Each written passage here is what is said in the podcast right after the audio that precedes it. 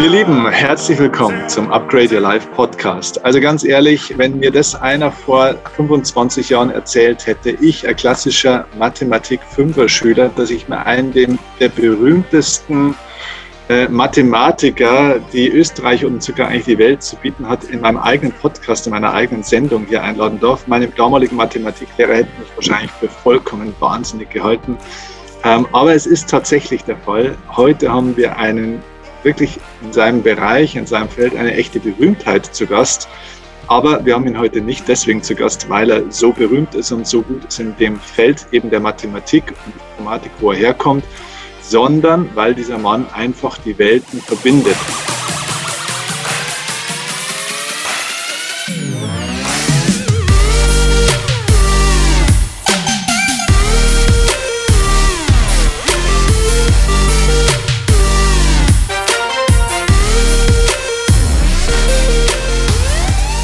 Glaube, ich habe das mal aus einem Interview sogar von dir, Bruno, irgendwo gehört, wenn Mathematik so ein Stück weit vielleicht die Kunst, ich sage das jetzt mal so in meinen Worten, die Kunst des Nachdenkens oder des Denkens ist, dann ist Meditation wahrscheinlich irgendwo die Kunst des Nichtdenkens. Und äh, wie man das zusammenkriegt, wie ein Mensch, der so begabt ist wie du im Denken, vor allem auch im mathematischen, im ja, sozusagen naturwissenschaftlichen Denken, im analytischen Denken, aber gleichzeitig dann auch eine so einen spirituellen Zugang hat und auch die Kunst des Nichtdenkens beherrscht. Das interessiert mich natürlich und das ist der Grund, warum du heute da bist. Und ich freue mich riesig auf dieses Interview. Wenn ihr den Bruno Buchberger, man muss ja eigentlich genauer sagen, Professor, Doktor, Doktor, Doktor, Doktor. Also ich habe euch das wirklich, ich muss euch das mal zeigen. Ich habe ein Foto gemacht von der Betitelung, der offiziellen Betitelung vom Bruno. Also das wäre eigentlich der richtige Titel. Ähm, das erspare ich mal. Ich glaube, Bruno ist einfacher. Also wenn ihr Bruno noch nicht kennt, dieser Mann hat wirklich was ganz äh, Besonderes geleistet, viele besondere Dinge. Und ich glaube, so das, das, ja, das Berühmteste oder das, was, sage ich mal, vielleicht am meisten dir zum Durchbruch damals verholfen hat, war damals deine, ich versuche das jetzt mal richtig auszudrücken, ähm, die Entdeckung äh, der, dieser Gröbner Basen, ja, wenn ich das äh, richtig im Kopf habe. Das war ein mathematisches Problem, das sich, glaube ich, über 60 Jahre so ähm, dahin begeben hat, sozusagen, das existiert hat. Und das hast du damals im zarten Alter von, ich glaube, 23 Jahren, hast du das damals dann tatsächlich gelöst. Und das hat bis heute eine riesige Anwendung in allen mathematischen Prozessen, teilweise in technischen Geräten und so weiter. Also wahrscheinlich auch dieser Laptop und mein Handy und so weiter funktionieren wahrscheinlich auch zum Schluss wahrscheinlich irgendwo im Zusammenhang mit diesem Ding. Du wirst es vielleicht nur genauer erklären. Ich habe keine Ahnung, was das da ist. Vielleicht kannst du das ja einem Normalsterblichen auch äh, dann vermitteln, was du da eigentlich damals erkannt hast. Und was Bruno noch alles auszeichnet, also Ihr findet das alles in der Videobeschreibung, wenn ihr euch für das Thema Mathematik interessiert, aber auch für das Thema Management und vor allem Meditation, dann sei euch vor allem mal ein Buch von äh, Bruno empfohlen, nämlich das da genauso heißt, Mathematik, Management, Meditation, ein faszinierendes Buch, wo man ganz tief eintauchen kann in viele Themen. Ich sage bloß so viel, der Mann ist im Jahr 2010 zum Österreicher des Jahres in seinem Bereich gewählt worden, hat unzählige, ich glaube, fünf oder sechs Ehrendoktorate, ähm, hat so viel geleistet. Jetzt ist er da. Also erstmal, Bruno, danke, dass du dir die Zeit nimmst. Wie geht's dir? Ja, vielen Dank. Ich freue mich sehr, dass wir heute miteinander sprechen über was auch immer. Man sagt über Gott und die Welt, also hoffentlich über beides. Was, also was immer das ist, äh, Gott und die Welt. Ja. ja, ich freue mich mit dir heute diese Stunde oder wie auch immer zu verbringen. Ja. Ja, ja. Ähm, gleich zu Beginn wirklich die Frage, weil ich ja schon gesagt habe, du verbindest ja so beide Welten. Wir haben im Vorgespräch jetzt auch schon ein bisschen drüber gesprochen. Wir haben uns ja, oder ich bin eigentlich auf dich gestoßen. Nicht über die Mathematik ist es ja, wie gesagt, nicht so mein Feld, sondern mein Feld ist ja eher auch im weitesten Sinne die, die Spiritualität. Ähm, und du hast ja einen, einen wirklichen Zusammenhang oder einen Bezug dazu. Es ist, glaube ich, ein ganz großer Teil deines Lebens auch. Also du bist ja auch begeisterter Anwender oder wie sagt man, ja, Anwender der transzendentalen Meditation. Für einen Mathematiker, erklär doch mal, welchen, welchen Anteil oder welche Bedeutung hat denn für dich das Thema Spiritualität, das ja scheinbar auf der anderen Seite dieser Wissenschaft, wo du herkommst, eigentlich liegt? Ja, wie du richtig sagst, es sind äh, zwei wirklich diametral entgegengesetzte Richtungen im Bewusstsein, könnte man denken, äh, sagen.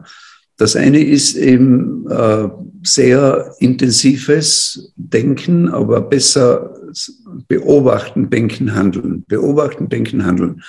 Das ist die eine Seite des Lebens, wo wir uns befassen mit dem, was wir Realität oder Außenwelt oder wie auch immer nennen könnten. Sagen wir heute mal mit der Natur außerhalb von uns und auch innerhalb von uns, wo wir als Subjekt sozusagen einem Objekt gegenübertreten und versuchen, die Natur um uns und in uns durch Beobachten, Denken und dann Aktionen so genau wie möglich zu verstehen. Und aufgrund dieses intellektuellen, könnte man sagen, Verständnisses auch mit der Natur umzugehen. Und zwar so, dass wir sie beeinflussen können. Und zwar in welche Richtung beeinflussen? Natürlich so, dass sie uns sozusagen dient. Das ist die eine Sicht auf die Umwelt, auf die Natur, auf die Außenwelt, auf die Realität. Und da spielt natürlich Mathematik äh, eine ganz wesentliche Rolle, nämlich in diesem Dreischritt Beobachten, Denken, Handeln ist Mathematik sozusagen die über die Jahrhunderte kultivierte Fähigkeit, scharf zu denken.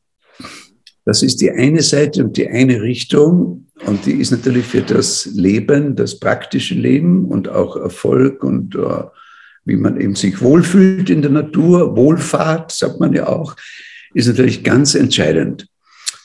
Und äh, Meditation ist tatsächlich das exakte Gegenteil, ist nicht irgendwie eine Abschwächung oder wie auch immer, sondern man könnte sagen, Meditation ist die Kunst des Nicht-Beobachtens, Nicht-Denkens und Nicht-Handelns und äh, ist genauso eine Technik wie die Naturwissenschaften inklusive Mathematik ist eben Meditation die Technik oder eine Möglichkeit oder sind verschiedene Techniken, wie man aus dem Zustand, in dem wir uns jetzt befinden, so du und ich und jetzt hier der Raum und so weiter, wir sagen vom Wachbewusstsein, nennen wir das einmal das Wachbewusstsein, wir sind jetzt wach und sehen das alles, beobachten, denken, handeln. Wie kommt man aus diesem Zustand zu einem Zustand, wo das Bewusstsein die Möglichkeit bekommt, still zu werden, also nicht beobachten zu müssen, nicht denken zu müssen und nicht handeln zu müssen. Und solche Vorgänge, solche Techniken nennt man eben Meditationstechniken und die sind in gewisser Weise 180 Grad in die andere Richtung.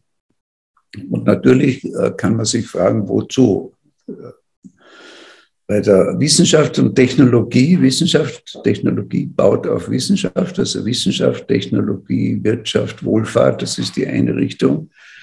Das ist die intellektuelle Auseinandersetzung mit der Realität. Da ist jedem klar, wozu das dient, damit wir besser leben. Natürlich ist die Frage, wozu brauchen wir dann das andere? Warum sollen wir uns von dem sozusagen, diametral in die andere Richtung wenden? Und das weiß aber im Prinzip auch jeder, der eben lebt oder vor allem der sehr intensiv lebt im realen Leben, dass man da oft an Grenzen kommt, wo diese ständige Befassung, dieser Dreischritt, dieses Hamsterrad, beobachten, denken, handeln, beobachten, denken, neues Problem, neuer Wunsch, man löst das Problem, man erfüllt den Wunsch, aber es tauchen tausend andere Wünsche, tausend andere Probleme auch auf. Und dann merkt man, dass man vielleicht Gefahr läuft, in, diesen, in dieses Rad sich zu verlieren. Und viele Leute natürlich gerade in der heutigen sehr, sehr intensiven Zeit, die bemerken das auch, dass man da leicht in etwas Hamsterrad zum Burnout gerät. Man ist dann überflutet von diesen ungeheuren Reizen, die da auf einen einprasseln und von der Notwendigkeit ständig zu agieren und, und immer neu zu handeln und nie zur Ruhe zu kommen. Und da ist, glaube ich, für viele Leute heute, aber durch alle Jahrhunderte war das Bedürfnis da, dass man das auch abschalten kann. Und natürlich abschalten, da sagen viele, ja, ja, da gehe ich spazieren und da gehe ich nach Teneriffa und bade im Meer und das ist alles super. Aber äh, es gibt sozusagen Techniken und die nennt man meditative Techniken, wo man das unabhängig davon, ob man sich jetzt Teneriffa leisten kann oder nicht, oder ob man gerade weiß ich, Tennis spielen kann oder laufen gehen kann oder musizieren kann oder wie auch immer oder auf den Berg steigen, dass man eigentlich zu jeder Zeit und wenn es geht, regelmäßig, also in meinem Fall morgens und abends, dass man sich eine Auszeit wirklich bewusst nehmen kann, wo man sozusagen einen kleinen Schalter umlegt im Bewusstsein und dann geht das Rad nicht nach außen, mehr beobachten, mehr denken, mehr nach außen, außen, außen, sondern das Rad dreht sich sozusagen um und immer weniger beobachten, immer de äh, weniger denken, immer weniger handeln. Und da fragt man sich, was bleibt zum Schluss übrig? Was bleibt übrig, wenn das Bewusstsein zur Ruhe kommt, in die Stille kommt? Und da könnte man natürlich meinen, wenn man das intellektuell sich vorstellt, ja, da ist halt nicht beobachten, nicht denken, nicht handeln, dann könnte man meinen, ja gut, da ist das nichts, da ist da nichts. Und wenn man philosophisch, intellektuell darüber nachdenkt, dann war das auch die Konklusion etlicher Philosophen, vor allem der Existenzphilosophen, die eben dann gedacht haben, ja, wenn dann äh, man nicht mehr beobachtet und so weiter, nicht mehr denkt, da ist das Nichts, das ist das Nichts nichtet. Und genau das Gegenteil ist eigentlich der Fall, dass die Erfahrung eben der Meditation zeigt, dass dann das, was übrig bleibt, ist das Bewusstsein in seiner sozusagen reinen Form, wo das Bewusstsein nur mehr sich selber erfährt und in sich selber ruht. Und diese Erfahrung ist nicht die Erfahrung des Nichts, sondern die ist die Erfahrung, könnte man sagen, des Alles oder wie auch immer. Man kann diese Erfahrung nicht beschreiben. Man kann sie nur erleben, ne? nur erfahren. Ja, und zwar kann man sie deswegen nicht beschreiben, weil jedes Wort, das man dafür verwendet, sei es, dass man sagt, das ist jetzt das Alles oder äh, das ist das Namenlose oder das ist Gott oder wie auch immer, die Wörter, die fassen immer wieder was, versuchen das konkret zu machen und in dem Augenblick ist es nicht mehr da. Und deswegen, man kann das nicht beschreiben, man kann nur Wege dahin beschreiben. Und das sind eben die verschiedenen Meditationstechniken. Transzendentale Meditation ist eine dieser Techniken. Aber über die Jahrhunderte gibt es äh, hunderte solche Techniken. Und äh, richtige Meditationstechniken führen eben zum Schluss zu dieser Erfahrung der absoluten Stille. Also sie führen nicht zur Erfahrung, weil sich, dass man schöne Form sieht oder, oder oder das Licht oder was auch immer oder mhm. weiß ich, ja, kontemplative Einsichten hat oder so. Nein, nein, nein, nein, das ist, es ist viel einfacher. Die Erfahrung ist äh, die Erfahrung des Nervensystems, könnte man sagen. Man kann das Ganze auch körperlich, physiologisch betrachten. Die Erfahrung, was ist mit dem Nervensystem, äh, wenn es äh, sich nicht beschäftigen muss, ja, dann ist es nicht weg. Es ist natürlich völlig da, aber es ist nach allen Seiten hin offen, ruht in sich selber, beobachtet, bedenkt, behandelt nur sich selber und ist sozusagen erstens still, völlig kraftvoll und jederzeit bereit, wo immer man sich entscheidet, hinzugehen und einen scharfen und energievollen Impuls an die Außenwelt zu senden. Ja. Und das ist das Leben, unsere Impulse in die Außenwelt, wo wir hoffentlich etwas Positives beitragen, um die Evolution der Natur, der Gesellschaft, der Erde, des Kosmos weiterzubringen. Eine Frage dazu, wenn du da mit deinen Mathematikerkollegen drüber gesprochen hast, ich weiß gar nicht, ob du das gemacht hast, wie reagieren die da drauf? Also können die dir da folgen? Haben die da ein wachsendes Interesse an diesem Bereich oder sagen die, der spinnt völlig? naja, es ist tatsächlich so, also für, für mich ist es natürlich das Selbstverständlichste der Welt, dass ich in beiden Welten lebe.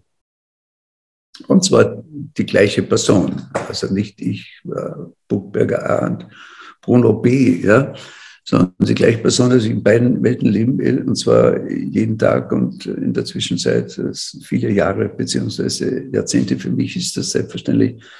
Das sind die zwei Richtungen, in die das Bewusstsein gehen kann. Wie die Erfahrungen am Ende oder nahe dem Ende dieser zwei Richtungen ist, ja, dass diese Erfahrung dann dieselbe ist, über das können wir vielleicht später sprechen, weil sonst wäre das ja nicht auszuhalten. Ja. ja. Aber auf der anderen Seite ist es natürlich so, dass es viele Leute gibt, die sind völlig verfangen nur im Realität, sogenannten Realitätsbezug, im intensiven Action, in der Action sozusagen, sei es als Manager oder Wissenschaftler oder wie Sportler, Künstler oder wie auch immer.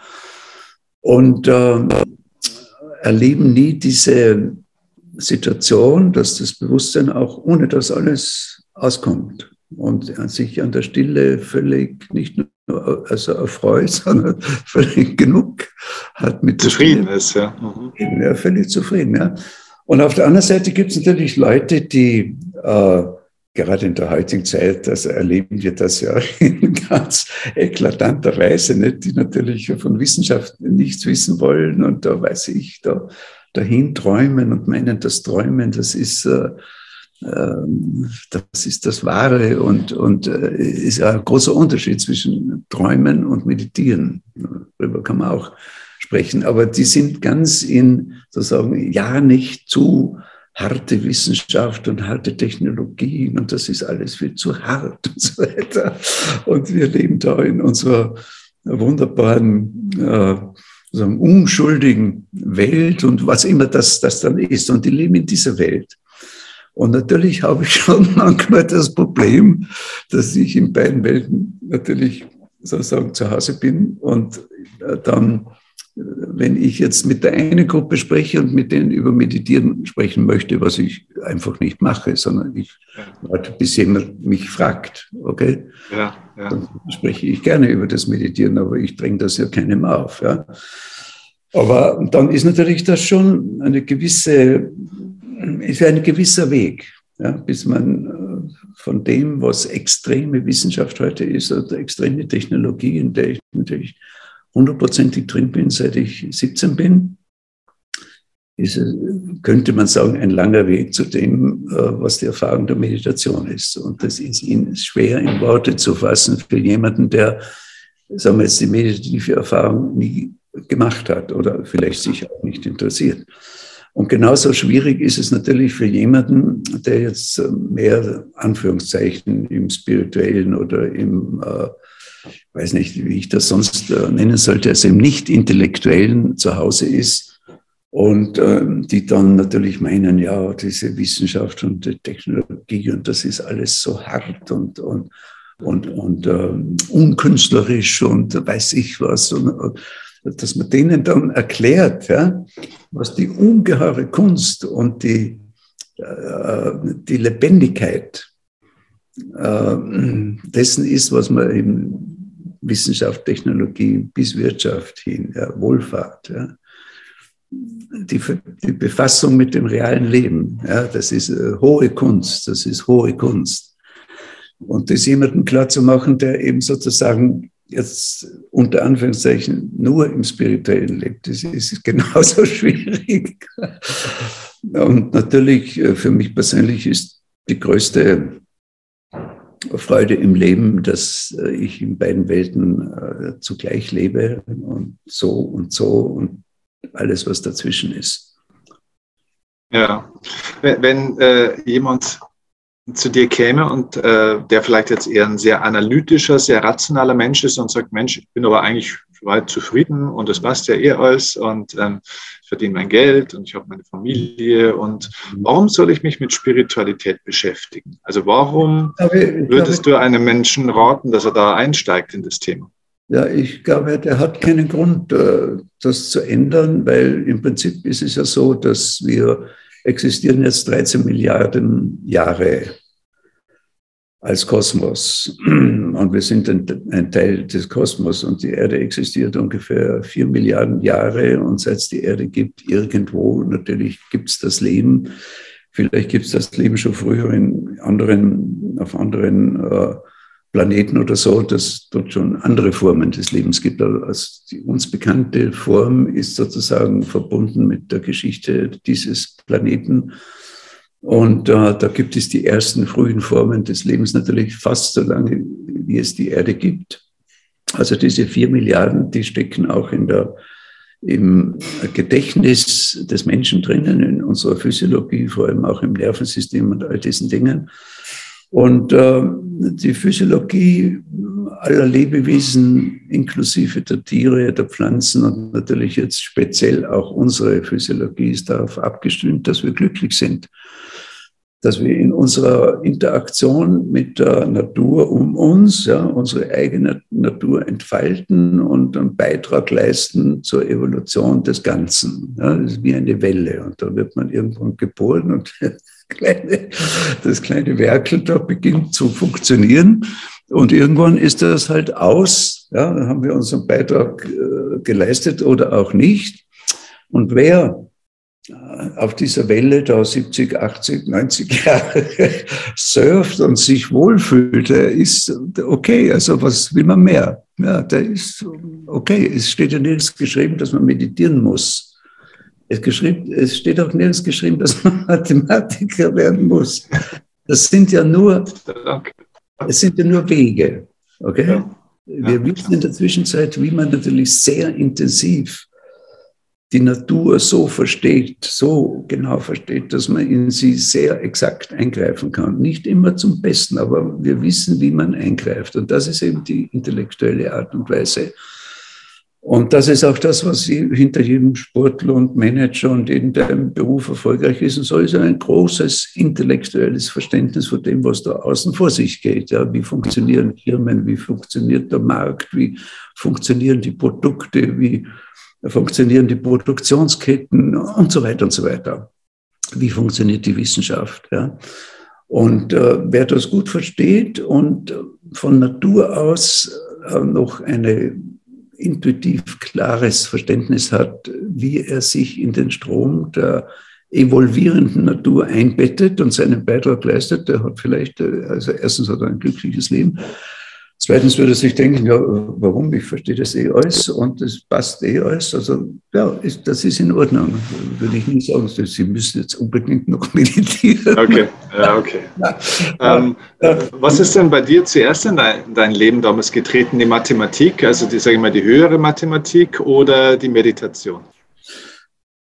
Ja, so im Retrospekt, wie man sagt, ja, glaube ich, dass das bei mir immer so, seit ich bewusst denken kann, also ich sage mal, seit ich 14 bin, ja, war das immer irgendwo beides da.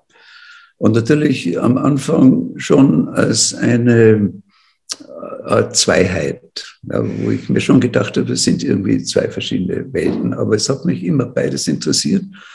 Ich kann eigentlich in dem Sinn nicht sagen, was früher war, aber eines war völlig klar, dass ich mit 14 Jahren bei Weitem ganz weit weg war von dem, dass ich äh, jemals Mathematik zu meinem Beruf machen würde. Also ich war in allen Fächern gut sozusagen in der Schule, habe mich überall sehr leicht getan. Es hat mich alles interessiert. Und als ich dann maturiert hatte, wusste ich nicht, was ich studieren sollte, weil es hat mich praktisch alles interessiert, wirklich alles. Und äh, durch, äh, zur Mathematik bin ich durch Zufall gekommen, äh, über das ich jetzt nicht so im Detail reden möchte. Im Zufall, ja, Zufall, reiner Zufall. Und es, wie eben oft bei diesen Zufällen, die kommen so aus dem Unterbewussten. Und da macht man dann eine Entscheidung, also in meinem Fall, wie mich der Beamte bei der Universität, wo man inskribiert, gefragt hat, was wollen Sie denn studieren? Da hätte ich zehn Minuten vorher, hätte ich aus irgendeinem Grund noch Biologie gesagt. Und wie ich dann vor ihm gestanden bin, habe ich gesagt, Mathematik. Das Einfach so. Ja, Augenblicksgebung wo ich mir vor allem gedacht habe, das ist ein Fach, das nicht jeder studieren kann. Das hat, das hat meinen Ehrgeiz irgendwie geweckt. Das ist ein sehr, ein, eigentlich ein, ein dummer Grund, ja, also den man vielleicht offiziell gar nicht sagt, ja, eigentlich als Ehrgeiz oder als, als Einbildung oder Angeberei, als, ah, so, als Angeberei, ja, so. Und trotzdem sind diese Entscheidungen, die man dann oft so aus dem Augenblick trifft, weil es, jetzt muss ich sagen, ja, also ich kann das nicht mehr hinauszögern. Und dann gesagt, Mathematik. Und das sind auch die Dinge, die einen dann wirklich das Leben lang freuen. Und äh, deswegen auf deine Frage, es war für mich immer beides. Ja. Und ich habe natürlich immer auch gemerkt, dass es sozusagen nur die, diese rationale Befassung mit der Realität, das kann nicht alle Fragen lösen. Will, er will es auch gar nicht. Das ist ja gar nicht irgendwo dort äh, der Zweck, den die Wissenschaft sich selber gibt, dass man jedes Problem, vor allem die menschlichen Probleme, die gesellschaftlichen, die zwischenmenschlichen, die Sinnfragen, die Sinnfragen, ja, dass man die natürlich nicht mit Wissenschaft löst. Ja, das ist der Wissenschaft selber klar.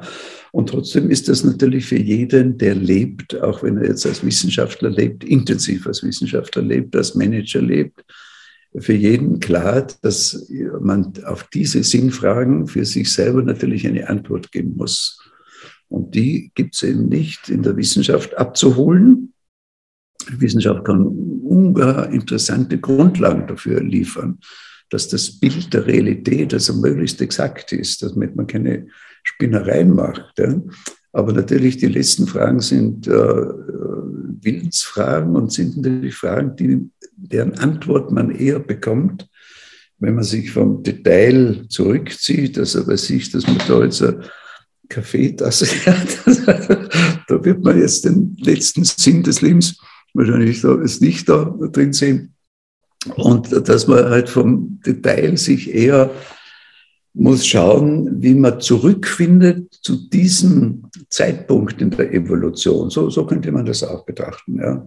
Wie findet man zurück zu dem Zeitpunkt der Evolution vor vier Milliarden Jahren, wo alles im Fluss war und wo dieses Makromolekül sich dahin entwickeln hätte können und dahin und dahin und jetzt haben wir da aber Milliarden Makromoleküle, ja, wunderbar, in jedem Finger, überall Makromoleküle, die da miteinander vernetzt sind. Ja. Jede Möglichkeit. Und natürlich ist es sehr leicht, sich zu verrennen und dann in einer gewissen Phase des Lebens zu meinen, ja, das geht jetzt nur mehr da weiter, ich kann nur mehr kleine Dist in einem Orchester sein, was anderes gibt es für mich nicht mehr. Nein, nein, nein, nein, nein es ist in jedem Augenblick alles möglich. Und wenn man das irgendwie sich erhalten möchte, diese Unschuld, dass man in jede Richtung gehen kann und die Möglichkeiten, dann kommt man eben drauf, es ist gut, wenn man irgendwie zurückgehen kann in der Evolution, sehr weit zurück, sehr weit zurück, wo man eben nicht die Entscheidung schon gefällt hat oder diese Entscheidung, sondern wo das alles tabula rasa und äh, was ist dann? Und diese Erfahrung, die kann man nicht durch Denken, also nicht durch Wissenschaft, Technologie bekommen. Die kann man nur bekommen, indem man einmal eine Zeit lang nicht denkt und nicht beobachtet. Und nicht das heißt, in deinem, in deinem frühen äh, Erwachsenenalter warst du also schon meditationserfahren. Wann hast du denn äh, deine Techniken erlernt? Äh, ja, ich habe dann, hab dann immer gesucht. Also ich habe mich natürlich sehr intensiv dann verbunden mit der Mathematik. Es hat mich wirklich fasziniert. Und ich hatte ja das ungeheure Glück, dass ich in einer Zeit Mathematik studiert habe, wo dann zum Beispiel an unserer Universität in Innsbruck, wo ich das Doktorat gemacht habe, dann genau der Zeitpunkt wo, war, wo der erste Computer dort installiert wurde, gekauft und, und, ähm, und installiert. Ich meine, das ist aus der heutigen Zeit, aus der heutigen Sicht ist das ja ein, ein, ein Schalter umgelegt, dessen Bedeutung man überhaupt nicht überschätzen kann. Und ich hatte das ungeheure Glück, dass ich eben Werkstudent war. Ich musste mir das Studium selber verdienen und war dann zufälligerweise genau an dem Ort dort, wo der Professor, der die, den Computer gekauft hat, gesagt hat, jetzt braucht man einen fortgeschrittenen Studenten, der nicht mehr so viele Vorlesungen gehen muss, den wir zum Programmierer ausbilden können. Und habe ich gesagt, bitte, ich kann nicht das machen. Und, und es war faszinierend, ja, war also faszinierend. Und ab diesem Zeitpunkt natürlich war ich ähm, brenne ich für die Mathematik und vor allem für die Computermathematik, also das, was man heute Digitalisierung und Algorithmen und diese Dinge nennt. Ja. Und äh, so, also die Frage war, war, da die Meditation schon Teil deines Lebens oder kam die danach? Die Meditation dazu. Und genau in dieser intensiven Zeit, die für mich immer Wissenschaft, Technologie und so weiter getrieben war, ist immer stärker die Vorstellung erwacht. Da, da muss es noch irgendwas anders gehen, also nicht einfach äh, Variante Nummer zwei, Mathematik Nummer zwei, sondern genau das Gegenteil. Und das ist interessant, weil du jetzt sagst, wenn ich da kurz rein darf, weil das ist ja etwas, ich habe mich viel mit, mit Heisenberg und den anderen großen Persönlichkeiten dieser Welt, klar, die waren jetzt Physiker und so weiter, aber trotzdem, sag ich mal, dieser wissenschaftlichen Welt mich viel beschäftigt. Und das war, das war ja ein Punkt, den du da jetzt beschreibst, der bei ganz vielen ja dann relativ bald auch gekommen ist, die dann schon gesehen haben, ja, irgendwann kannst du nicht mehr weiter in die Details rein und so weiter. Irgendwann, es, wie du sagst, es gibt noch irgendwas dahinter oder drüber oder. Also, ja, ja ja, ist das eine Beobachtung, die du machst, äh, die du sagst, das machen viele, die sich dann im Detail damit, damit beschäftigen, dass sie merken, irgendwo sind wir auf einer Seite, aber es muss noch eine zweite Seite geben? Ja, das äh, hast du sicher recht. Äh, nur ich würde für mich jetzt nicht in Anspruch nehmen, dass ich all die interpretiere. Jeder hat seinen eigenen Weg und, und eine im Laufe seines Lebens, wenn er sich mit diesen Fragen befasst, dann versucht er das so zu beantworten und der andere auf diese Richtung und so weiter und so weiter. Aber natürlich, weil das ist einfach das Leben für jeden von uns. Es ist das Leben aller zehn Milliarden, die wir inzwischen sind und aller, die vor uns waren und selbst der Affen und wie man sich da vorstellt. Die Ratten sind ja die Vorfahren äh, des Menschen und die Würmer und so weiter. Also irgendwo ist bei jedem Lebewesen, aber natürlich in dieser expliziten Form, natürlich erst beim Homo sapiens sozusagen, ist der Punkt, wo man, wo man einfach diese zwei Dinge äh, sich vor einem auftun und man da irgendwie weiterkommen möchte. Mhm. Deswegen, seit ich maturiert habe, zum Teil vorher, vor allem seit ich maturiert habe, habe ich immer auch das Gefühl, ich, ich suche da irgendwas anderes auch. Und es war für mich dann eigentlich aus heutiger Sicht sehr interessant, dass ich äh, im Alter von, von 17, wo ich ähm, maturiert hatte, noch lange bevor ich dann regelmäßig meditiert habe, habe ich damals ein Büchlein gesehen in einer Buchhandlung in Innsbruck, in der Universitätsbuchhandlung. Und das ist äh, ein Teil der vedischen Literatur. Vedische Literatur ist ja ungeheuer reichhaltige Literatur, ein Weltkulturerbe. Und da gibt es äh, hunderte Bücher und ich habe da eins da zufällig erwischt. Nicht? Und das heißt die Bhagavad Gita, ein sehr berühmtes Buch, das in alle Sprachen übersetzt ist und so. Und das gab es damals um fünf Schillinge, also österreichische Schillinge. Das konnte ich mir leisten ja? und das habe ich gekauft. Und das habe ich dann gelesen und das ist so in Form, so wie die Ilias und so weiter und die Odyssee, so in, also in Sanskrit, äh, natürlich deutsch übersetzt und so wie Art Märchen, Allegorie, so alte Schlachten und so weiter und so fort. Und ich habe da gelesen und habe das Gefühl gehabt, da steht irgendwas Essentielles drinnen. Aber ich konnte es nicht fassen, weil alles in dieser allegorischen Sprache war. Mhm. Aber im Wesentlichen steht in dieser Bhagavad Gita drinnen, wie man meditiert. Nur eben okay. so verklausuliert, dass ich das ganze äh, Buch also, also gelesen habe. ich habe gemerkt, da ist irgendwas, das ist was anderes als Mathematik und auch sehr interessant. Aber ich konnte es nicht zu einer Praxis machen. Nur eins habe ich damals schon verstanden. Und das war wirklich faszinierend bis heute. In dem Buch gibt es einen Vers. Also das Buch, könnte man sagen, da steht über das Meditieren drin und natürlich über Gott und die Welt sozusagen, wie das alles zusammenhält. Und in dem Buch steht dann ein Vers drinnen. Und der heißt wie folgt. Den Nutzen, den ein Brunnen hat, wenn ringsum überschwemmt das Land. Also der hat keinen Nutzen. Nicht? Nur solchen Nutzen hat die Schrift für den, der höchste Weisheit fand. Also in dem Buch, das eigentlich über die höchste Weisheit geht, steht drinnen, ihr braucht keine Bücher zu lesen. Ja, das ist schon man da. kann die höchste Weisheit nicht in Büchern fassen. Die kann man nur realisieren. Okay, und dann kannst du alle Bücher weglegen. Und wenn die Realisierung äh, nicht da ist, dann nützen alle Bücher nichts. Okay? Und das, obwohl ich damals noch nicht verstanden habe, was Meditieren ist, nämlich die regelmäßige Annäherung an diese Erfahrung des, der Stille und des Alles und so. Obwohl ich damals nicht verstanden habe, was Meditieren ist und wie das in diesem Buch beschrieben wurde habe ich verstanden, dass dieses Buch sich selber in, Frage stellt, also sich selber weginterpretiert. Also das habe ich derartig faszinierend gefunden. und heute natürlich schreiben wir alle Bücher und ich schreibe Bücher und, und Bücher. Und ja, man darf sich nicht so wichtig nehmen. Meine, ja. Bücher sind natürlich eine es ist eine, also mal, es ist, ein Buch ist immer dazu da, dass man selber versteht, was man eigentlich meint.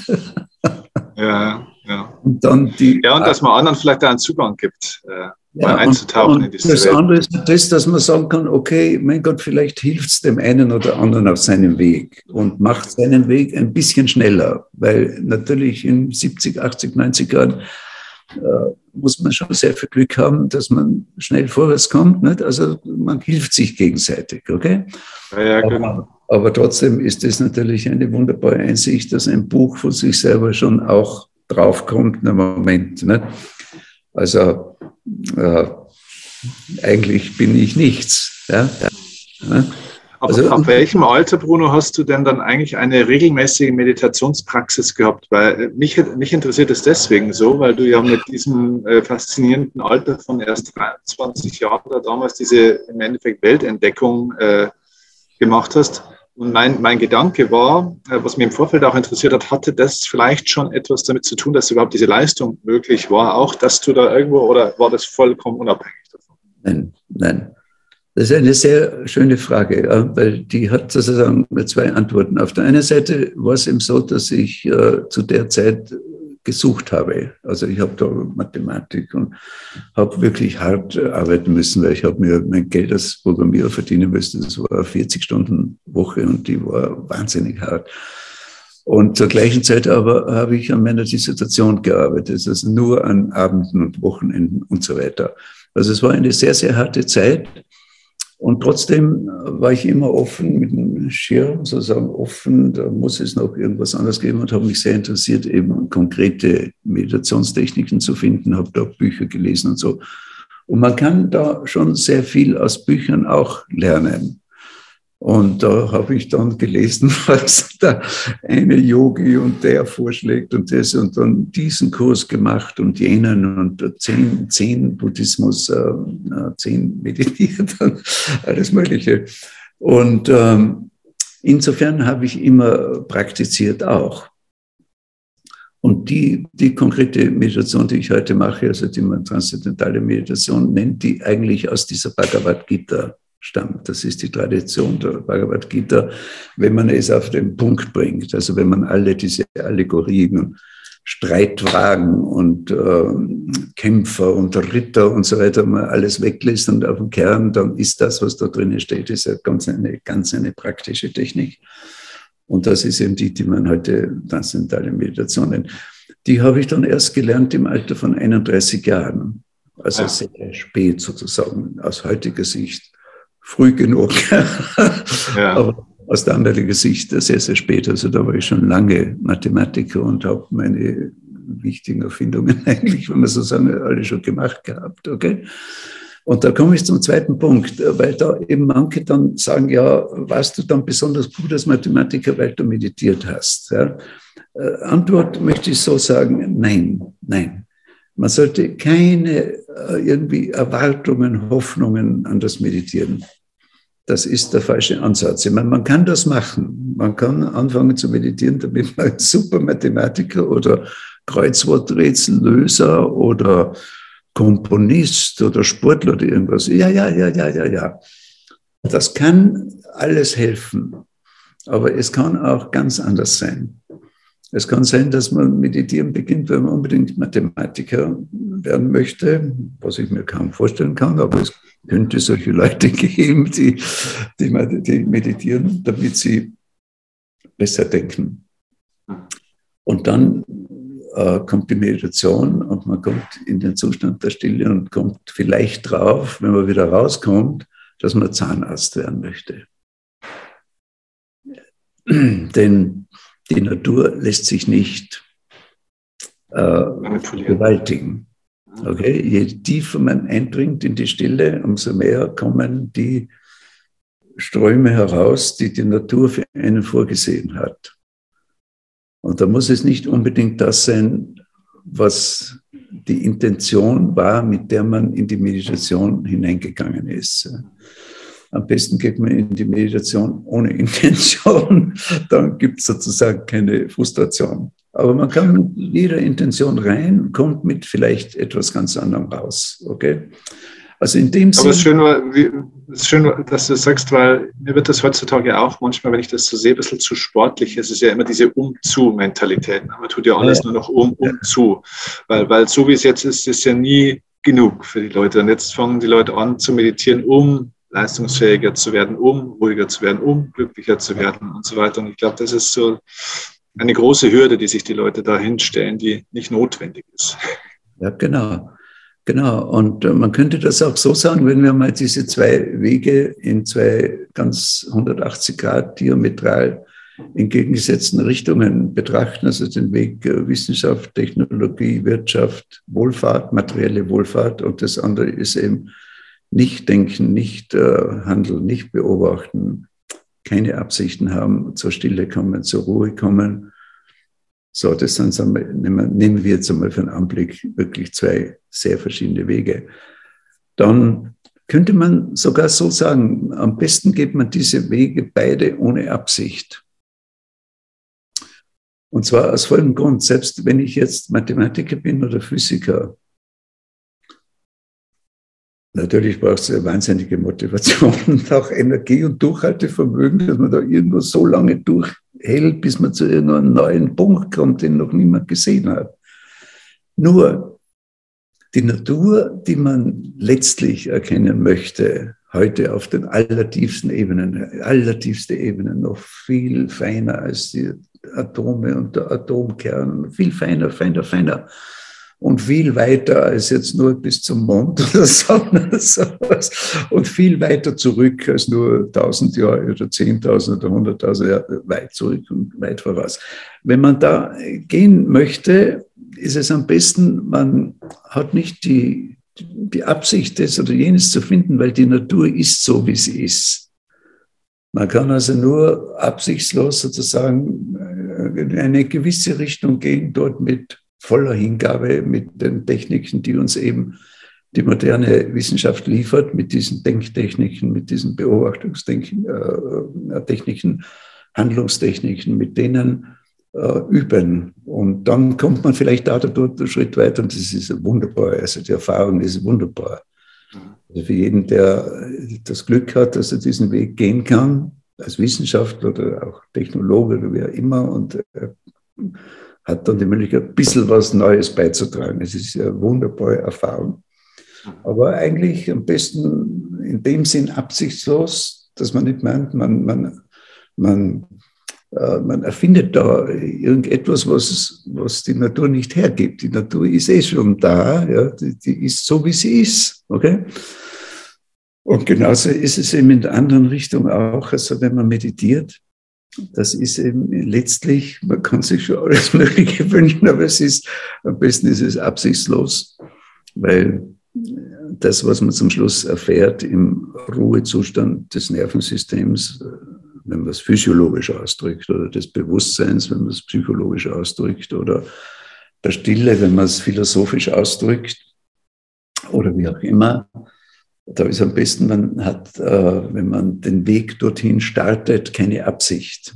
Denn äh, die Erfahrung ist zum Schluss die, die sie ist. Okay. Mhm. Okay. Ja.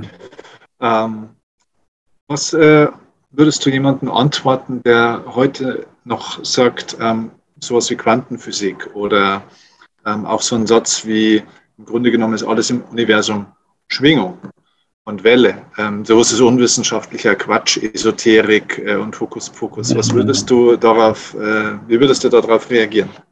Ja, erstens äh, muss ich immer sagen, damit ich da ja nicht irgendwie äh, mir was anmaße. Ja, ich bin kein Physiker, ich bin Mathematiker und das ist ein großer Unterschied. Obwohl natürlich jeder von uns, ob er jetzt Techniker oder Mathematiker oder Physiker ist, jeder von uns sollte ja schauen, dass wir das Gesamtgebiet irgendwie, soweit das irgendwie geht, zusammenschauen. Ja, aber trotzdem, ich bin jetzt kein Physiker, ich bin Mathematiker und deswegen, äh, ich kenne mich da in der Quantenphysik und so also sehr schlecht aus. Also was ich jetzt darüber sage, ist äh, dilettantisch. Ja.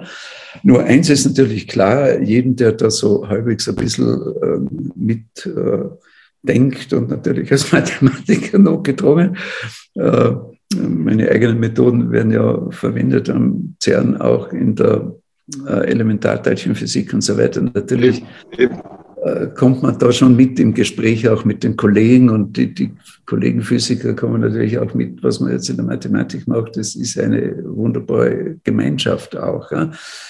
Und da ist es selbstverständlich heute, dass je tiefer man in die sogenannte Materie eintritt, wo manche Leute meinen, die Materie ist materiell, also das ist äh, primitiv und das kann man da angreifen und zerkleinern und da wird es immer kleiner, aber es ist immer Materie, nicht aber, aber, aber eben, das ist nur Materie, okay? Und in Wirklichkeit ist es eben so, dass wenn man erkennen möchte, wie es in feineren und feineren Schichten funktioniert, müssen die Modelle, mit denen man erklärt, was da passiert, und das sind mathematische Modelle, das ist eben die Rolle der Mathematik in der Physik, diese Modelle müssen immer abstrakter werden, immer abstrakter. Und die heutigen Modelle sind natürlich so, dass äh, man versucht, auch wenn der einzelne Wissenschaftler in sehr großem Detail arbeitet, zum Schluss ja jeder auch in diesem Detail immer mehr erkennt, was ist, wie funktioniert das Ganze zusammen. Und da ist natürlich heute schon große Übereinstimmung, dass eben die besten Modelle sind eben die, die eben so letztlich das Ganze auf die Basis eines gemeinsamen Feldes, ein Feld, das sozusagen vibriert in Vibrationen und das gewisse Eigenschaften hat, die man mathematisch beschreibt und die gesamte Wissenschaft heute, die bemüht sich ja, diese Beschreibung dieses Feldes immer besser zu machen, sodass immer mehr Einzelfänomene, die man beobachten kann, dann letztlich äh, aus möglichst einer Theorie, einer Theorie, das heißt aus einem Set von Eigenschaften dieses Feldes abgeleitet werden kann. Okay. Ja, die, die Theorie von dieser Weltformel oder, oder wie man das mal ja, ja, also, genannt hat, oder? Soweit ich also jetzt weiß, also die Weltform sozusagen gibt es noch nicht. Also genau. viele arbeiten daran und jedes Mal, wenn man wieder größere Teile sozusagen der Phänomenologie der physischen Welt unter eine Theorie zusammenbringen kann, ist eine ungeheuer große Geistesleistung weil das wirklich ein sehr hohes, äh, erstens einmal äh, Kenntnis über alle Detail äh, beobachteten Phänomene voraussetzt, damit man nicht da irgendwas spintisiert. irgendwas spintisieren kann jeder, aber irgendwas spintisieren, was in einer Theorie zusammenbringt, was also Millionen verschiedene Beobachtungsseite aus einer Theorie erklärt, dann sehr abstrakt ist. Das ist eine wahnsinnige Geistesleistung. Das kann man nur vergleichen, wenn überhaupt nicht, wenn jemand in der, in der Musik, äh, äh, Symphonie der klassischen komponiert oder im Jazz äh, in der Lage ist zu improvisieren, äh, so dass es wirklich jemanden interessieren kann.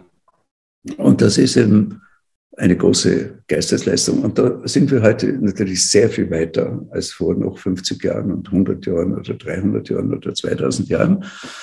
Aber äh, auf keinen Fall am Ende. Und wir sind noch nicht so weit, dass es aus meines Wissens, dass es jetzt eine Formel gäbe, also ein Set von Eigenschaften für dieses Feld oder ob das überhaupt sozusagen der Feldbegriff schon ausreichend ist. Ob man nicht noch was Abstrakteres braucht und dessen Eigenschaften, um dann alles aus einer Formel zu erklären.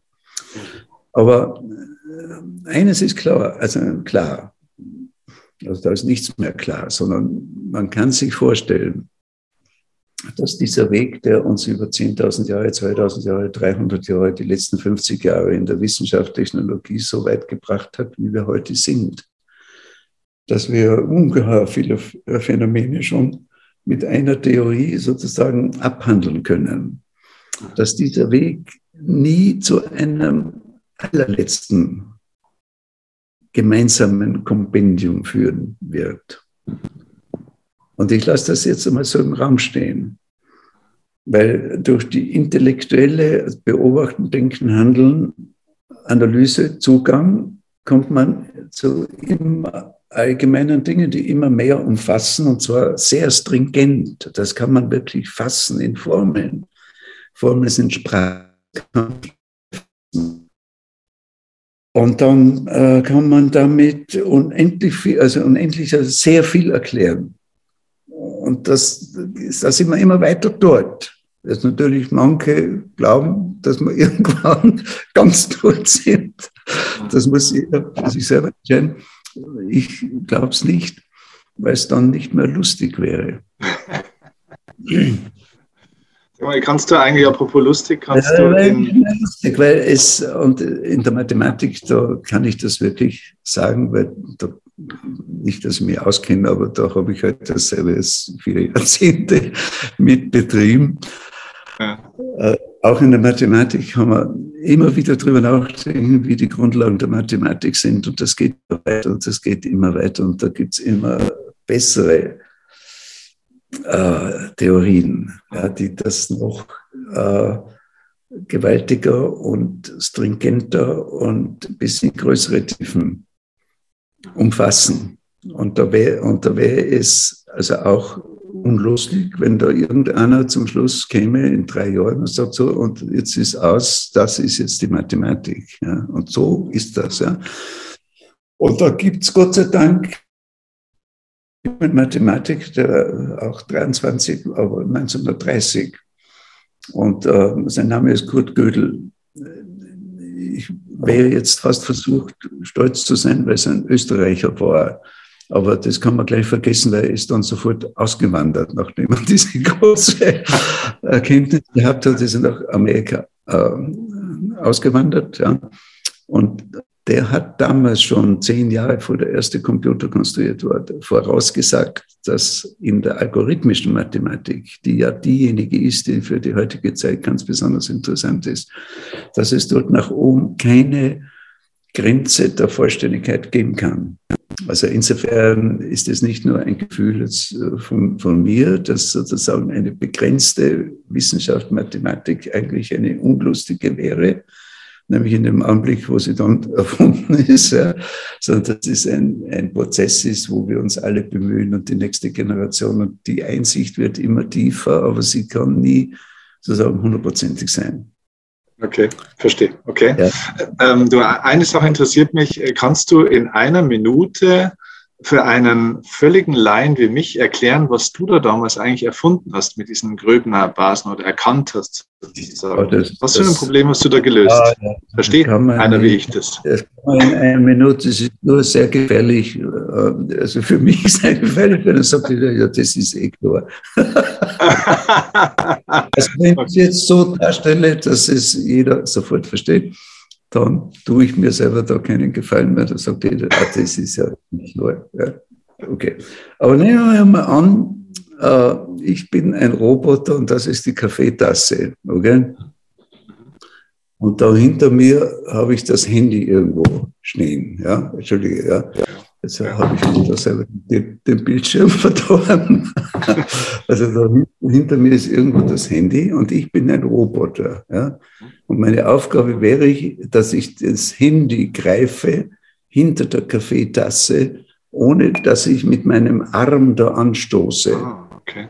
dann ist das ja die Frage, wenn, das ist der Greifer jetzt des Roboters, der hat da Finger, da ist ein Gelenk, da ist ein Gelenk, da ist ein Gelenk, da sind lauter äh, Gelenke, wo ich ja muss errechnen, wie muss das Gelenk genau stehen, damit ich wirklich zum Schluss hier das Hände ergreife und wie müssen die Gelenke auf jedem Zwischenpunkt stehen. Okay, und das ist jetzt einmal ein einfaches Beispiel, aber in diesem Roboterraum können natürlich, wie man sagt, viele Hindernisse stehen. Und wenn man sich jetzt dann fragt, wie man diese Gelenksstellungen alle ausrechnet und wie man auch feststellt, dass keine Kollision ist, dann führt das auf ein sogenanntes nichtlineares Gleichungssystem mit so vielen Unbekannten, wie es Gelenke gibt in dem Roboter. Und das ist eines der vielen hunderten Probleme, die man mit meiner Theorie lösen kann. Okay, interessant. Es ist nur, ein, ist nur eines ja, und ist ein konkretes. Ja. Es gibt äh, viele andere Probleme, die man auf mein Problem zurückführen kann und die man mit meiner Methode lösen kann, die man nicht so anschaulich erklären kann. Also Beispiel, zum Beispiel auch, wenn man jetzt sich fragt, wie äh, verschlüsselt man in einem Handy seine Messages so, dass der andere nicht lösen kann, dann sind die Techniken, wie man Verschlüsselungsalgorithmen findet, das ist ein Gebiet in der Verschlüsselungstechnik. Das Gegengebiet ist das, wie man Codes bricht also wie man herausfindet, was die Codes sind. Und in beiden diesen Gebieten, die sozusagen gegeneinander kämpfen, führen die Problemstellungen immer auf das Lösen nicht-linearer Gleichungssysteme und da kann man auch immer wieder meine Methoden einsetzen. Okay. Was mich interessieren würde, ist jetzt, ich meine, wir haben jetzt schon einen, einen, zumindest einen gewissen Einblick gekriegt, äh, was du für ein Intellekt hast, was du aber auch für einen Erfahrungsschatz hast und äh, wie weit dein Geist in allen Bereichen geht. Wie schaut heute dein Alltag aus? Also wie schaut heute so ein Tag von einem Bruno Buchberger aus? Was, was machst du? Ja, also das Leben heute ist natürlich schöner, als es jemals war. Äh, es war damals schon schön als Jugendlicher also die, die, die Nächte, die ich verbracht hatte, äh, habe am ersten Computer an meiner Universität. Das waren äh, tolle, tolle Erlebnisse, wo, ich, äh, wo der Computer noch so langsam war, dass ich auf die Ergebnisse, wenn man einen Algorithmus, neue, neuen Algorithmus erfunden, dann Ergebnisse eingegeben, dann hat man gewartet, bis die Antwort kommt. Da ist man eine Viertelstunde gesessen, haben wir gar nicht gewusst, wie lange was da, und da habe ich mit der Gitarre gespielt. Ja. Und das war wunderbar. Das war wunderbar. Okay, wunderbare Zeit. Ja. Aber die heutige Zeit ist natürlich äh, hundertmal so schön. Ja, und natürlich äh, heute verwebt sich, also seit vielen Jahrzehnten mein Mathematiker- und Managerleben natürlich auch mit dem spirituellen Leben. Und also ein Tagesablauf ist immer so, dass, dass der Anfang und das Ende ist immer Meditation. Äh, relativ lange Meditation, also in meinem Fall, also in der Früh und abends eine Stunde im Wesentlichen. Und dann ist eben der Tagesablauf und mein, ist keiner meiner Tage ist gleich, vor allem seit ich ja offiziell sozusagen in Pension bin und ja äh, keine Verpflichtung in dem Sinn habe. Aber ich lebe einfach so weiter, wie ich eben auch vorher gelebt habe. Das ein großer Teil macht natürlich nach wie vor meine Forschung aus, wo ich eben insbesondere an dieser Grundlegung der Mathematik für die heutige Zeit. Und die heutige Zeit ist die Zeit der Algorithmen und so weiter. Und in dieser Zeit lebe ich, seit ich äh, 21 bin. Seit ich programmiert habe, äh, seit ich Programmierer war, habe ich äh, Computermathematik betrieben, in der Mathematik Algorithmen erfunden und bewiesen und implementiert und daraus Software gemacht und auch Anwendungen, also den ganzen Zyklus. Und das mache ich heute noch und das ist der eine Teil. Und der andere Teil ist natürlich, dass ich durchaus äh, mit dem, was ich äh, in der Mathematik, in der Computerei und dann vor allem auch im Management äh, gelernt habe, dass ich mit dem auch Geld verdiene. Und es ist äh, vielfältig. Also da berate ich natürlich Firmen oder eben auch äh, vor allem Start-up-Firmen oder Investoren, die investieren wollen in Start-ups und so weiter. Oder auch bis dorthin, dass eben äh, Bürgermeister von Gemeinden kommen, die gehört haben, dass ich in Hagenberg äh, die letzten 30 Jahre diesen Softwarepark aufgebaut habe aus dem Punkt Null, wo jetzt 3000 Leute arbeiten. Und das interessiert natürlich sehr viele Politiker auch, die in ihren Gemeinden etwas Innovatives initiieren wollen, wie man das macht und was für sie passen würde und so. Und äh, soweit meine Zeit reicht, mache ich da Beratung. Ja, okay. Und dann, dann natürlich habe ich noch meine eigene Jazzband, nicht? das Bookie Mountain Jazz Trio. also ja. ich bin immer voll ausgelastet. Ja, und, und, du hältst auch Seminare, gell? Also einmal, glaube ich, ähm, ja, ja, ja. Die Kunst des Erfindens, glaube ich, heißt eines, richtig? die Kunst des Erfindens, das andere die Kunst des Erklärens. Das sind meine zwei Seminare, wo ich versuche, meinen Zugang zu dem, wie man etwas Neues erfindet, das dann auch realisierbar ist und das eine gewisse Spannung hat und das eben äh, innovativ ist, wie man solche Dinge erfindet. Also ganz gleich ob große oder, oder kleine. Und in diesem Seminar gebe ich im Wesentlichen einen Algorithmus, eine Methode, wie man vom Punkt Null weg, wenn man irgendein Problem hat, zu einer Lösung kommt. Und äh, diese Methode, die hat dann Schritte und die einzelnen Schritte sind äh, lauter Dinge, die ich äh, durch Selbstbeobachtung an mir selber abgelesen habe, wie ich da vorgehe, wann ich äh, versuche, etwas Neues äh, zu erfinden. Das ist das eine Seminar. Und welche, welche Leute kommen in diese Seminare? Sind das normale Privatpersonen, Start-upper ja, ja, oder wer kommt? Ja, unterschiedlich. Das sind Politiker, das sind Manager, das sind Start-up, also Gründer, das sind Direktoren von Gymnasien, also unterschiedlichste Leute. Und das ist dann auch äh, insofern recht äh, anregend, äh, weil sich die dann auch gegenseitig oft kennenlernen und dann ergibt sich hin und her, ergibt sich die eine oder andere Anregung. Also das ist so der Teilnehmerkreis. Und dann hast du ja noch eine ganz große Leidenschaft, und zwar die Architektur, und zwar nicht irgendeine, sondern die nach der vedischen Baukunst. Ähm, ich glaube, ja, du sitzt ja auch in einem Haus, man sieht es schon im ja, Hintergrund, dass es sehr harmonisch und ja, ja, geradlinig ausschaut. Angefangen zu interessieren vor einigen Jahren. Ja. Eben in dieser alten vedischen Tradition, da sind auch sehr konkrete Anregungen zu allen Lebensbereichen äh, zu finden, zum Beispiel zur Gesundheit auch, gesunde Ernährung, gesunder Tagesablauf und diese Dinge. Man nennt das Ayurveda, ist ja heute sehr bekannt. Und da gibt es eben auch zu anderen Bereichen im Leben sehr interessante Erfahrungen, die dort über Jahrtausende gesammelt wurden oder schon bekannt worden. Das eine ist die, zum Beispiel Musizieren, das, äh, was man nennt Gandharva Veda. Und ein Zweig in den Veden, der befasst sich eben mit der Architektur. Das, dieser Zweig heißt Stapatya Vedas, also Sta, Sta ist ja immer von stehen, also wie steht etwas. Ja.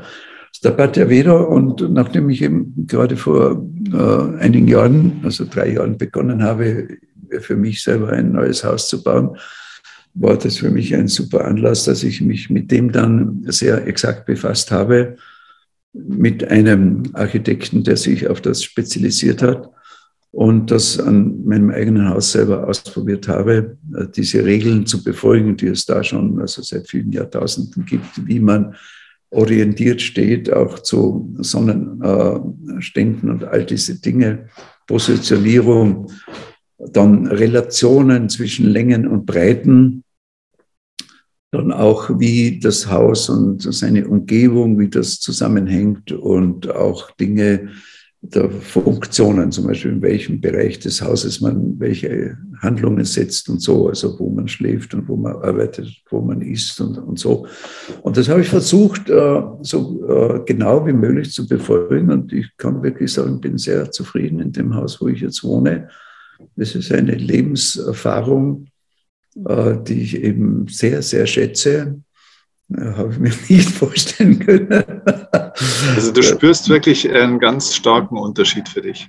Ja, ja, ja, einen starken Unterschied. Und ich meine, äh, mein Gott, die meisten Leute werden sich denken, ja, wenn man mal 70 ist oder was, da ändert man das Leben nicht mehr. Ne? Also ich habe das Gefühl, wenn ich erst vor zwei Jahren, als ich hier eingezogen bin, also zu leben begonnen hätte, sozusagen, wenn das wieder eine völlig neue Erfahrung ist, dass auch die Art, wie man wohnt und so, dass das natürlich auch ganz eine große äh, sehr großen Einfluss hat auf das, äh, wie man eigentlich äh, sein Leben führt. Ne? Und das sind natürlich schon Dinge, wo man eben dann zu denken beginnt, was alles die Wirkungen wären, auch auf die Gesellschaft, wenn eben sehr viel mehr Leute sich würden auch befassen mit dieser tiefen Erfahrung von Stille, die man durch Meditation bekommen kann. Das hängt ja dann alles zusammen, wie man aus der Stille heraus dann das Leben gestaltet. Ja. Und da glaube ich, leben wir natürlich heute in einer Zeit, wo wir merken, dass wir hier sehr viel ändern müssen. Also wenn die Leute jetzt sagen, zum Beispiel nach der äh, Pandemie, ja, die Wirtschaft ist zerstört und so weiter, und hoffentlich erreichen wir bald wieder das äh, Vor-Pandemie-Niveau. Also das ist keine schöne Vorstellung, sondern wir sollten das zum Anlass nehmen, dass wir natürlich sehr tief in uns gehen und äh, in der Lage sind, neue Strukturen zu schaffen, die in viel größerer Harmonie mit der Natur, ohne Verbrauch der Natur auskommen und trotzdem für uns alle ein noch, noch sehr viel glückliches Leben ermöglichen. Und das ist immer der Punkt, wo die zwei Dinge zusammenkommen, nämlich höchste höchstes Wissen, höchste Erkenntnisse aus Wissenschaft, Technologie. Jawohl. Ja, und zwar die modernste und die tiefste und die größten Einsichten und gleichzeitig höchste Gelassenheit und äh, Verbundenheit fallen lassen in die Natur, wie sie fließt. Und äh, zu erfühlen, wo meine eigene Aufgabe in dieser Evolution ist. Und die hm. zwei Dinge zusammen, ne, das macht das Leben aus. Du wirkst ja, und du wirkst ja nicht nur, sondern du bist ja auch sehr, sehr ausgeglichener, friedlicher, glücklicher Mensch. Gibt es trotzdem noch irgendwas, was dich manchmal auf die Palme bringt, was die wahnsinnig macht? Ja, vieles. Ja? ja vieles. Ne? ja, ja, vieles. Das heißt, Medienkonsum hast du überwiegend abgeschaltet praktisch, oder? Nein, nein, nein, nein überhaupt nicht. Nein, nein, nein. Nein, nein, das ist ein großer Unterschied zwischen dem, was manche Leute reden ja heute von dem, die, die merken schon, dass das so nicht mehr weitergeht und das Burnout und das gesellschaftliche Burnout und so. Und dann kommt die Reaktion und die lautet Entschleunigen entschleunigen. Also Technologie abdrehen, Wissenschaft abdrehen, entschleunigen, äh, also kein Handy mehr, kein Internet, kein Auto und so. Ja, ja, in gewisser Weise werden wir schon auch einiges äh, ändern müssen am Lebensstil. Das heißt aber nicht einfach langsamer und weniger. Es ist ein großes Paradoxon. Es kann bedeutend mehr sein, also tiefere Einsichten, mehr äh, Internet. Das ist jetzt eine blöde Sache, ja? das kann man ja, verstehen. Ja? Mehr Wissen zugleich zur Verfügung haben, ja, super. Ja? Und gleichzeitig die vollkommene Lockerheit, dass man jederzeit den Stecker ziehen kann. Und es ist alles weg. Also nicht nur entschleunigt, sondern es ist null. Und gleichzeitig dann die volle Potenz der Evolution da. Okay? Und das ist ganz was anderes als Entschleunigen. Ja. Aber was ist etwas, was dich noch auf die Palme bringen kann? Was, was gibt es da? Ja. ja, ich meine, ich bin schon oft, ich bin, ich bin ungeduldig. Ja. Ich kann ungeduldig sein. Sehr, sehr ungeduldig sein. Ja. Aber das ist natürlich auch sinnlos. Ja.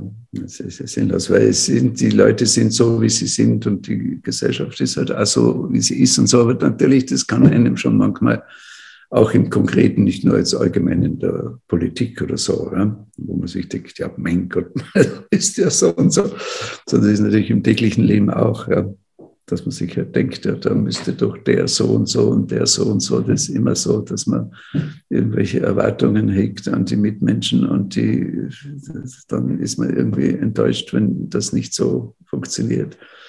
Hängt aber. Und wenn du da dann so ein bisschen aus deiner Mitte mal kurzzeitig rauskommst, machst du dann was Spezielles, um da wieder reinzukommen? Oder ist es durch das, dass du diese Stabilität hast mit den Meditationen morgens und abends automatisch?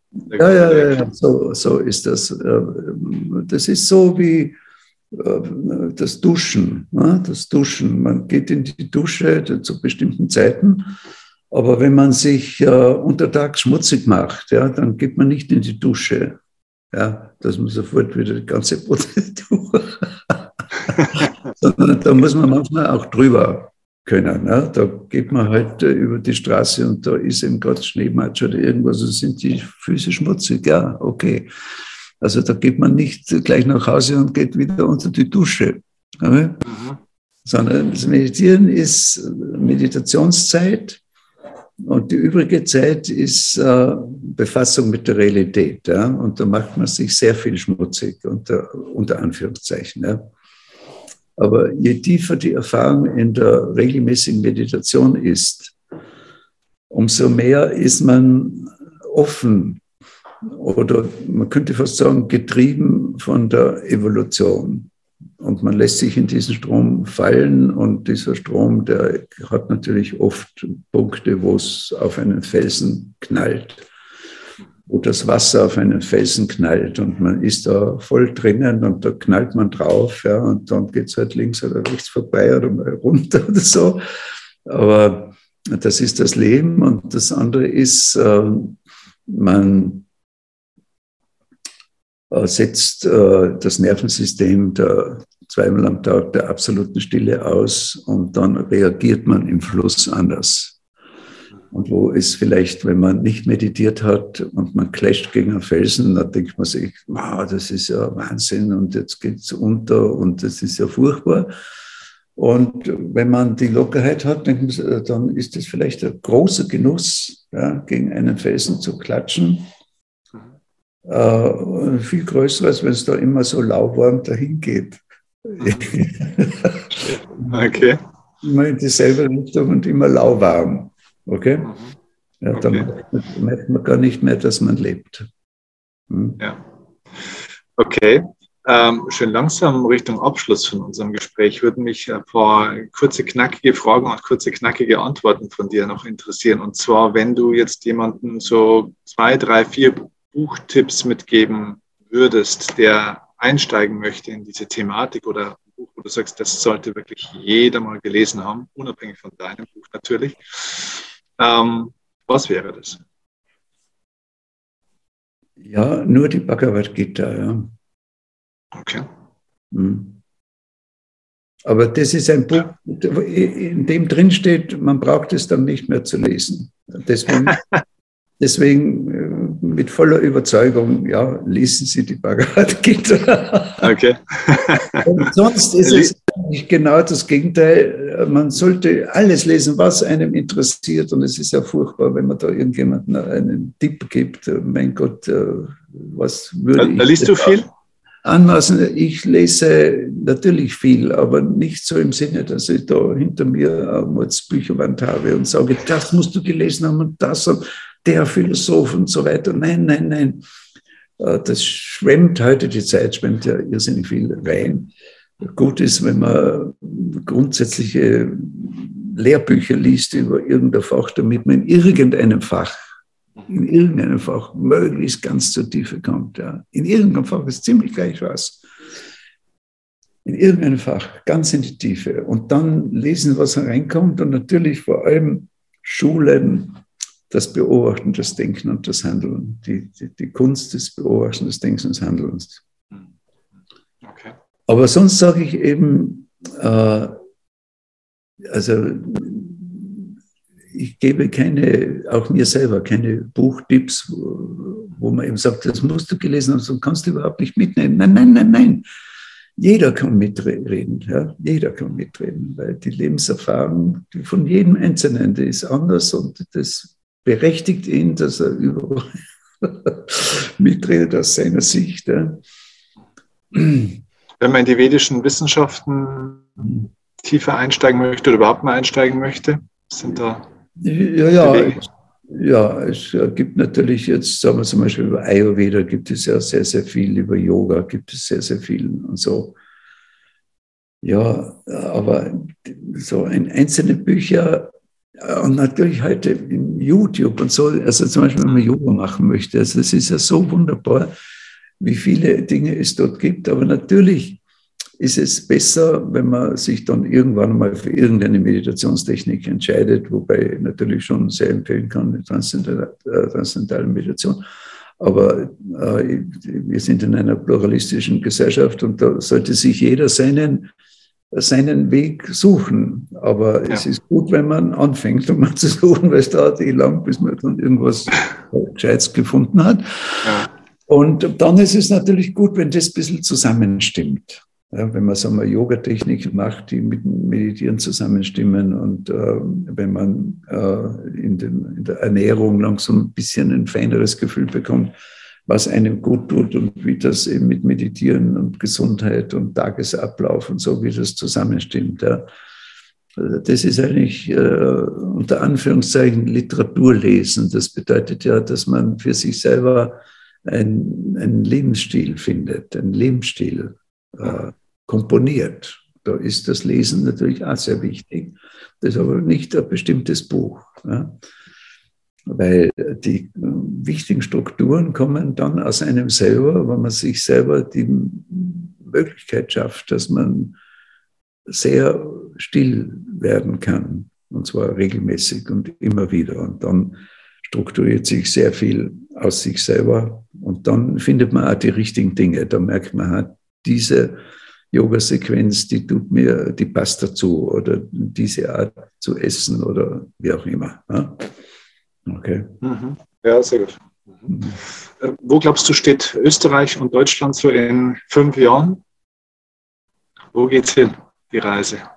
Naja, ich hoffe, also in beiden Richtungen. Wir müssen in beiden Richtungen uns weiterentwickeln. Also die extrem gegensätzlichen Richtungen. Das eine ist es, es müssen so viele junge Menschen vor allem wie möglich wirklich lernen, was Wissenschaft wirklich ist, nicht so nur die Ergebnisse oben hin, sondern wirklich, wie man Wissenschaft macht. Es ist weniger die Frage, was sind die Inhalte der Wissenschaft, die expandieren, die ändern sich, sondern wie man Wissenschaft macht in der heutigen Zeit Darüber könnte ich jetzt sehr viel sagen, aber das ist eine Prozedur, das ist eine Methode und diese Methode hat einen wichtigen Punkt und der, der eigentlich wichtige Punkt in der heutigen Wissenschaft ist der, dass alles, was in der Wissenschaft erfunden oder vorgeschlagen wird, dass das schonungslos äh, kritisiert werden darf und dass diese Kritik straffrei sein muss. Und das ist das Reinigungsinstrument für die heutige Wissenschaft. Und das äh, erscheint trivial, wissen aber sehr, sehr wenig Leute und vor allem wissen sehr wenig Leute, wie man das macht. Und das kann man in einem Studium lernen, wenn man richtig studiert, auch nicht von selber. Man kann eine, ein Universitätsstudium machen und man kommt gar nicht drauf, wie das, was man dort lernt, eigentlich äh, erarbeitet wurde sondern man, man konsumiert das nur. Also die Universitäten sind eigentlich der Ort, wo man lernen sollte und muss.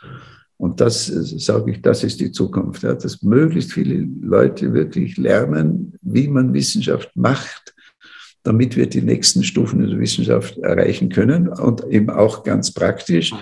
Ein Land wird vorne sein, wo möglichst viele junge Leute wirklich in der Lage sind, zur heutigen äh, Level der Wissenschaft und Technologie aktiv beizutragen. Das ist dann gleichzeitig auch nicht nur geistige Freiheit, das ist gleichzeitig auch höchste Potenz in der Wirtschaft. Und alles andere ist äh, Imitation und da werden wir immer von anderen abhängig sein. Und deswegen also Deutschland Österreich also wäre das Wichtigste, dass wir möglichst die jungen Leute nicht nur ausbilden, dass sie wissen, was da alles gibt, sondern dass sie wissen, wie man erfindet. Ja, deswegen mache ich das Seminar auch. Äh, die Kunst des Erfindens, und zwar äh, so, dass jeder andere das kritisieren kann. Also nicht einfach, dass es Gurus gibt und die sagen, wo es lang geht und die anderen, die müssen das glauben, sondern die Kunst des Erfindens in kritischen Auseinandersetzungen, und zwar straffrei. Und wenn man über das nachdenkt, merkt man, das ist, das ist äh, gar nicht so, dass das heute überall so ist. Ja? Und da kann, kann Land, auch ein kleines Land, so wie äh, Österreich oder ein größeres Land wie Deutschland, aber nicht die Supermächte, sondern durchaus kleinere Länder ganz, ganz vorne sein. Ja? Da geht es um diesen einen Punkt. Und genauso wichtig ist der andere Punkt, der natürlich noch viel weniger zum Tragen kommt heute, dass wir nur überleben werden, wenn möglichst viele Menschen einen ganz äh, klare inneren Kompass haben, in Harmonie mit der Natur zu leben. Also in dem evolutiven Fluss zu leben, wo man nicht alles intellektuell kann analysieren, was ist richtig, falsch. Da muss sehr viel ganz aus dem Spontanen kommen. Und je mehr Leute diese regelmäßige Erfahrung der absoluten Stille macht, umso mehr vertraue ich darauf, dass äh, die Gesellschaft das Ganze auch den richtigen Weg finden wird durch diese natürlich sehr vielen schwierigen Situationen, in äh, denen wir uns befinden, weil eben auf der anderen Seite durch die Wissenschaft heute jeder äh, Trottel, sagt man in Österreich, mit einem Knopfdruck die Welt in die Luft jagen kann. Nicht, weil er selber so intelligent war, dass er das erfunden hat, wie das in die Luft jagen geht, ja? sondern weil Generationen daran gearbeitet haben, die Welt so zu verstehen, dass irgendein Trottel kann auf den Knopf drücken. Ja? Okay? Abschließend, was wäre dein Wunsch für die, für die Menschen und für die, für die Leute hier jetzt? Ja, ja, der, der Wunsch ist einfach, dass, dass alle glücklich sind. Ja dass alle glücklich sind. Ja. Und das ist der Wunsch, den alle Yogis äh, seit Jahrtausenden von sich geben. Und es ist ein einfacher Wunsch. Und äh, die Realisierung dieses Wunsches, die verlangt uns alles ab. Und zwar in beiden Richtungen. Wir können nicht alle glücklich werden, wenn wir es nicht schaffen, dass die Leute in Mali und wo immer sie sind, genug zu essen haben und die Kinder dort eine gute Erziehung bekommen und dass wir unseren äh, Umweltkatastrophen äh, Einhalt gebieten. Also es braucht irrsinnig viel Wissen in Wissenschaft, Technologie, Wirtschaft auch. Sehr wohl Wirtschaft auch. Ja. Es ist nicht die böse Wirtschaft, sondern besten Methoden, dass wir das doch in den Griff kriegen. Ja. Also um glücklich zu werden, jawohl, hundertprozentig. Ja, brauchen wir das alles. Vor allem, weil wir jetzt 10 Milliarden sind. Wir sind nicht mehr 200.000 oder 800.000 wie vor 15.000 Jahren. Und gleichzeitig natürlich werden alle nur glücklich werden, wenn sie in sich selber glücklich sind. Und in sich selber kann man nicht glücklich werden, indem man noch ein Auto hat und noch ein Auto und weiß ich, Maletiefen zweimal im Jahr und dann fünfmal im Jahr und weiß ich, nein, nein man nimmt sich immer selber mit und äh, man ist vielleicht glücklich, indem man äh, eigentlich materiell fast äh, gar nichts hat. Ne? Und das kann man erfahren, nicht lernen, nicht so lernen, so wie, wie man APC lernt oder Japanisch lernt oder so, sondern da kann man erfahren von sich selber. Ja. Und das erfährt man in der Stille der Meditation was eigentlich Glück ist. Und deswegen. Großartig. Das sind die zwei Wege. Ja, und äh, je mehr Menschen beides gehen, aber beides, ja, umso eher werden wir, werden diese Leute glücklich sein und alle, die die äh, davon leben. Ja, und, äh, ja, also viele andere auch. Ja. Großartig. Bruno, ich danke dir ganz herzlich. Wir haben ganz lang gesprochen. Es war ein, ein wilder Flug durch alle möglichen Themen und man merkt, man könnte wirklich Stunden reden. Ich würde mit dir auch gleich, gerne noch kurz ein paar Minuten weiterreden, aber äh, zumindest die Aufnahme können wir an der Stelle dann jetzt gleich beenden. Ich sage vielen herzlichen Dank für das Interview und dass du also die Zuhörerinnen und Zuhörer hier so äh, wirklich im wahrsten Sinne des Wortes wirklich bereichert hast mit deinem Wissens- und Erfahrungsschatz. Das war ganz, ganz toll. Danke, ich habe es äh, empfunden wie eine Meditation, dir zuzuhören es, es war für mich auch sehr, sehr schön. Ja, danke für deine Fragen. Es war für mich sehr schön. Ja, okay. Also Servus. Ja, Servus. Servus. Ciao.